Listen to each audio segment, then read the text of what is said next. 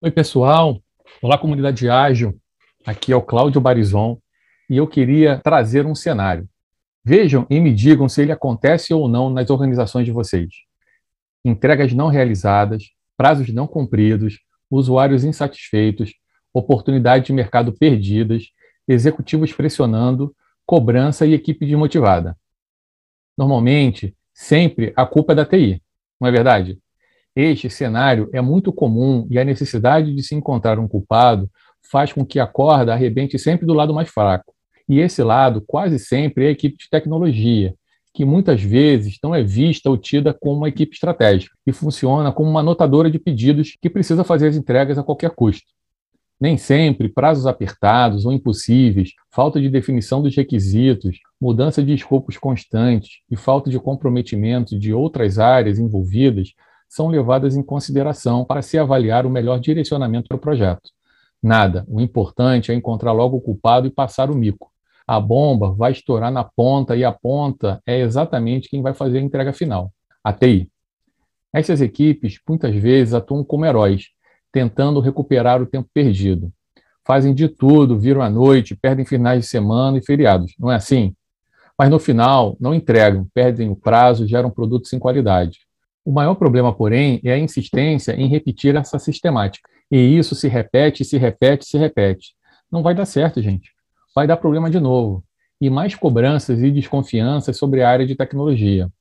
É isso que temos visto nas empresas onde temos atuado. É um padrão. Obviamente, os CIOs se preocupam com essa situação, pois é sempre a sua área que está em xeque. Por conta disso, se quisermos obter resultados diferentes, precisamos fazer diferente. É importante olhar todo o processo e comprometer todos os envolvidos, e não apenas a TI, fazendo com que as áreas trabalhem e funcionem de forma colaborativa. Não é fácil na cultura de empresas que ainda insistem em encontrar culpados, e por isso o trabalho precisa ser mais profundo. Ele passa por uma transformação, e mexe na cultura, nas pessoas e nos processos, para que todos entendam seu papel e se comprometam à entrega final como uma equipe, independentemente da área em que atuam.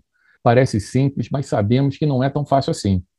Existem muitas questões envolvidas no ambiente corporativo: política, vaidade, metas dos executivos que normalmente não são convergentes, orçamento e outras coisas, que acabam inibindo o comportamento desejado de colaboração e comprometimento com o mesmo fim. Muitas vezes, as equipes recebem a solução pronta a ser implementada, e este é o pior dos mundos. É muito importante que o time conheça a direção, a estratégia e tenha um propósito. Reunindo as competências corretas e com o direcionamento adequado, a equipe encontra as melhores soluções. Ao fazer isso, conquista-se um dos maiores ingredientes do sucesso, o engajamento.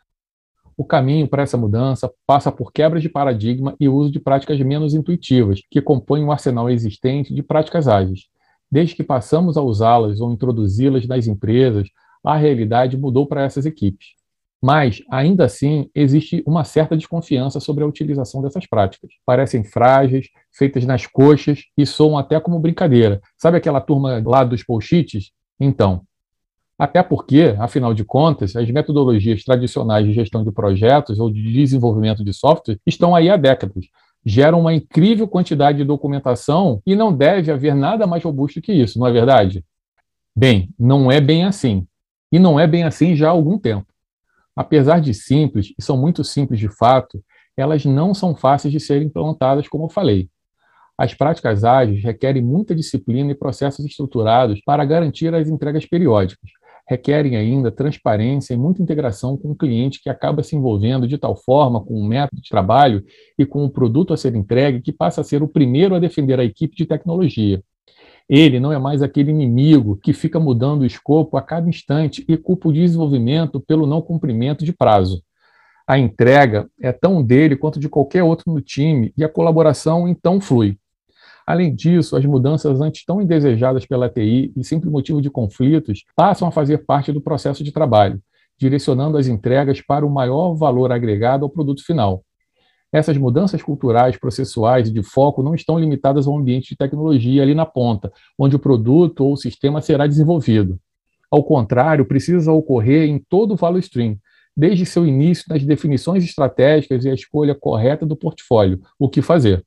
O foco é no valor a ser gerado pelo que se está entregando. Então, entender como captar esse valor e medi-lo passa a ser de grande relevância e a chave em todo o processo. A entrega também precisa ser bem feita, é claro, e é importante ter esse fluxo bem estruturado, o como fazer. Mas, a essa altura, o trabalho colaborativo já está estabelecido, uma transformação em todos os níveis através da criação de uma cultura de participação, autonomia, engajamento, responsabilidade, transparência, com muito trabalho em equipe para entrega de valor para o negócio. Simples assim.